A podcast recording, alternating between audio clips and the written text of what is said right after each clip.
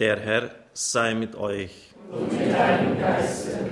Aus dem heiligen Evangelium nach Johannes. Sei dir, o Herr.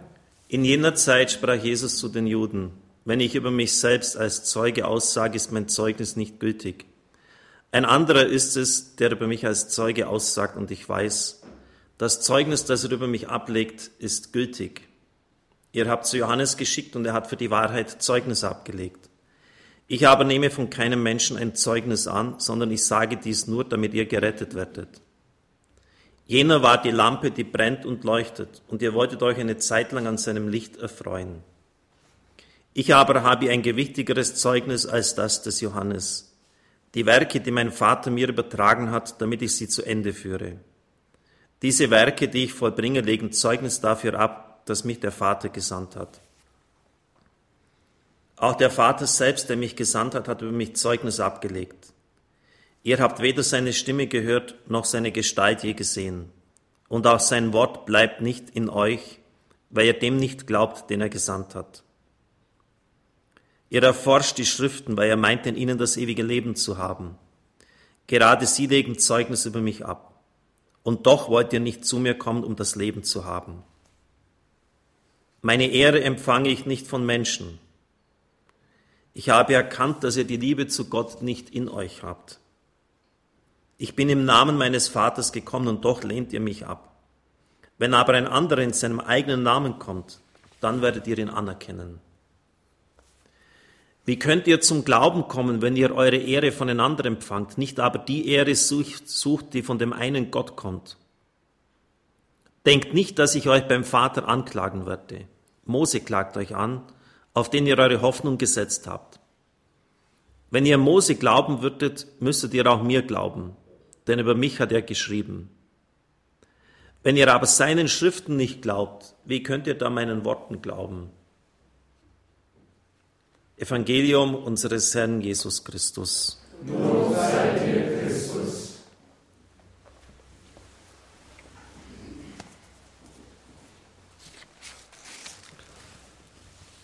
liebe Brüder und Schwestern im Herrn,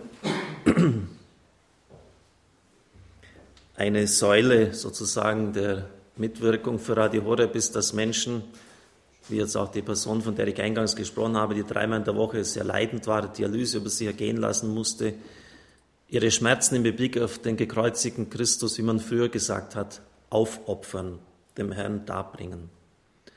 Das war mir drei Predigten wert, weil es sehr wichtig ist, das auch theologisch zu klären. Und ich möchte heute und am kommenden Donnerstag auch darauf eingehen, zumal es jetzt in die österreichische Bußzeit ja sowieso besonders gut hineinpasst.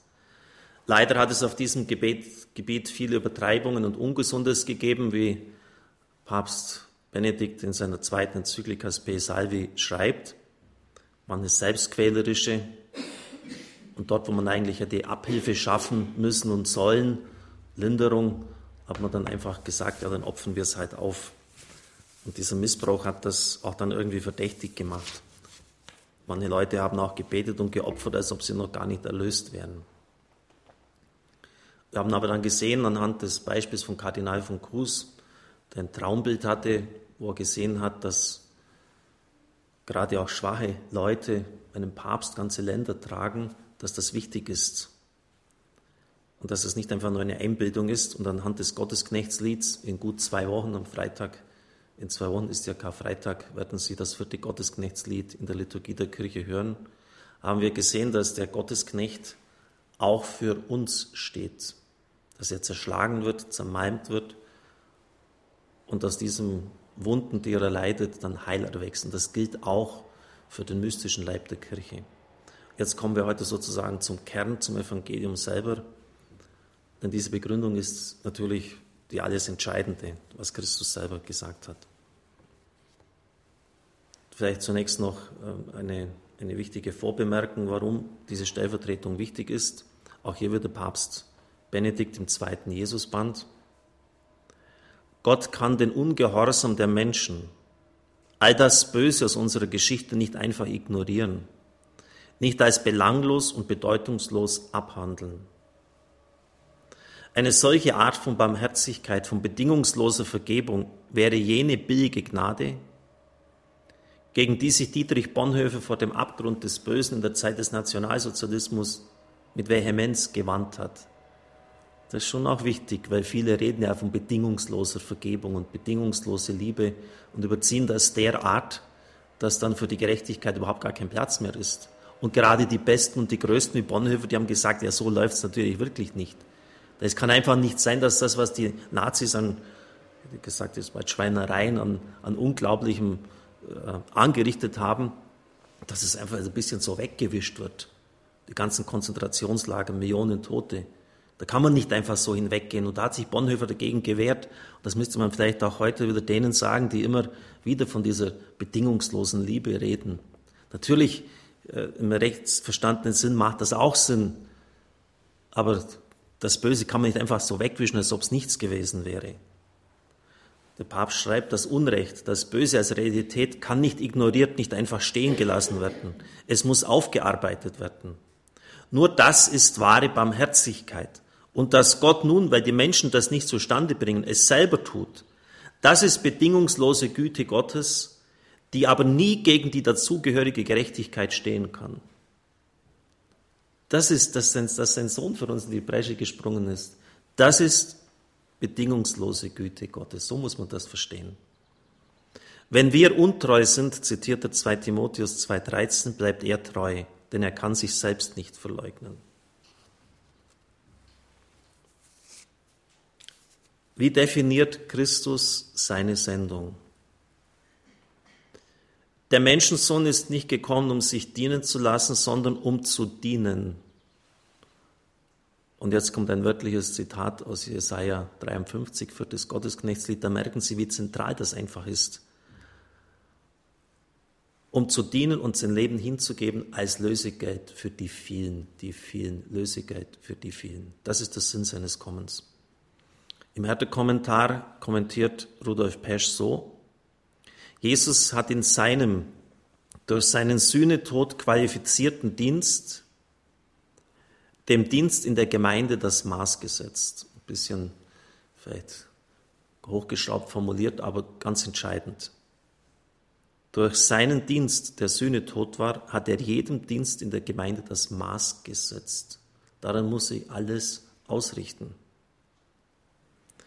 In 1 Johannes 3,16 lesen wir, und ich übernehme die Übersetzung von Schnackenburg, vom Papst Benedikt als der bedeutendste Theologe, Exeget des zweiten Hälfte des 20. Jahrhunderts bezeichnet.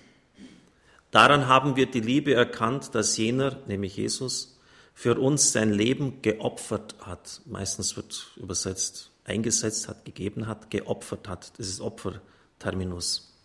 Auch wir müssen für die Brüder unser Leben opfern. Also das wird in einer Linie durchgezogen. Jesus hat sein Leben für uns geopfert. Auch wir müssen das Leben für die anderen opfern. Das ist Nachfolge.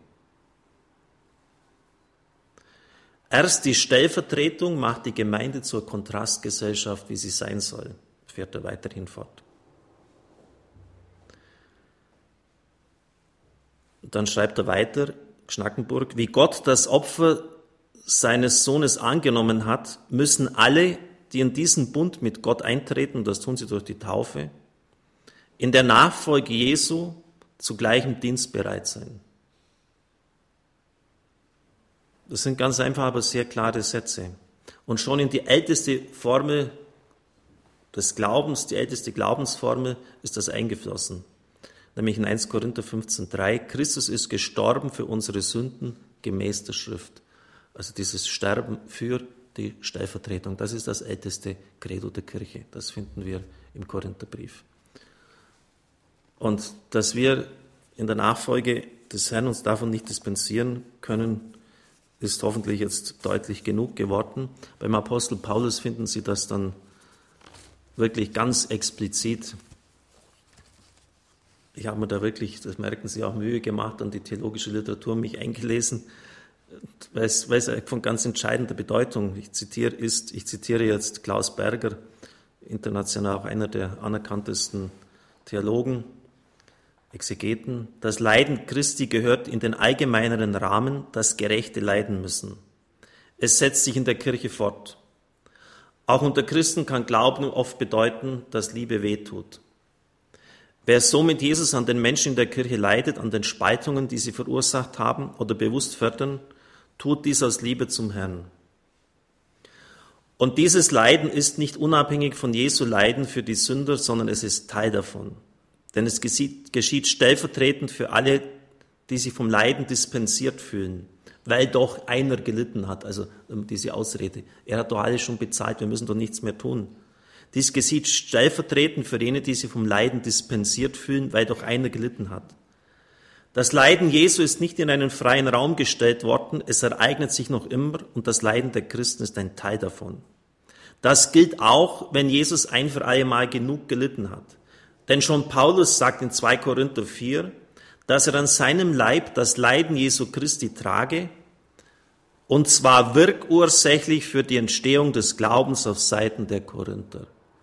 Wirkursächlich für die Entstehung des Glaubens auf Seiten der Korinther. Genau in diesem Sinn hat Edith Stein auf dem Weg zur Vergasung gesagt, ich gehe und sterbe für mein Volk, für das jüdische Volk, sie war ja Jüdin. In Epheser 3.1 heißt es, das Gedanke taucht bei Paulus oft auf, deshalb lebe, leide ich, Paulus, für euch die Heiden. Euch kommt es zugute, dass ich der Gefangene Jesu Christi bin. Also sein Gefangensein, sein Leiden kommt den Heiden zugute. Philippa 1,7, ich habe euch ins Herz geschlossen, denn ihr alle habt Anteil an der Gnade, die mir durch meine Gefangenschaft und Verteidigung und Bekräftigung des Evangeliums gewährt ist. Ihr habt Anteil an der Gnade, die mir durch meine Gefangenschaft gewährt worden ist. 2 Timotheus 2,10. Leiden und Fesseln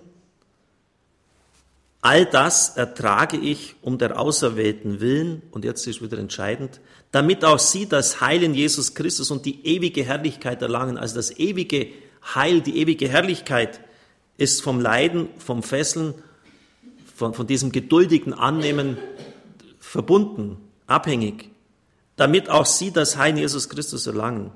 Und vielleicht versteht man jetzt diesen oft diskutierten Satz in Kolosser 1,24, jetzt freue ich mich im Leid, denn für den Leib Christi, die Kirche, ergänze ich, was an den Leiden Christi noch fehlt.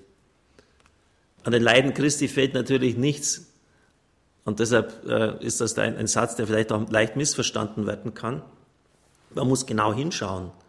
Für den Leib Christi, für die Kirche, und dort ist ein Raum für die Stellvertretung für uns alle eröffnet, ergänze ich. Das muss man bedenken, denn Christus ist ja nicht nur ähm, Kopf, sondern er hat einen ganzen Leib, der ganze mystische Leib. Und für den sind wir in die Stellvertretung gerufen. Liebe Brüder und Schwestern im Herrn, also wenn man das so unvoreingenommen liest, dann kann man doch wirklich nicht sagen, dass das der biblischen Grundlage entbehrt. Es ist bei Christus gegeben und wir finden es im Epheser, im Philipper, im Timotheus, im Kolosser, äh, im Korintherbrief. Also das ist eine, sozusagen eine Querlinie, die sich die Schriften des Apostels Paulus durchzieht.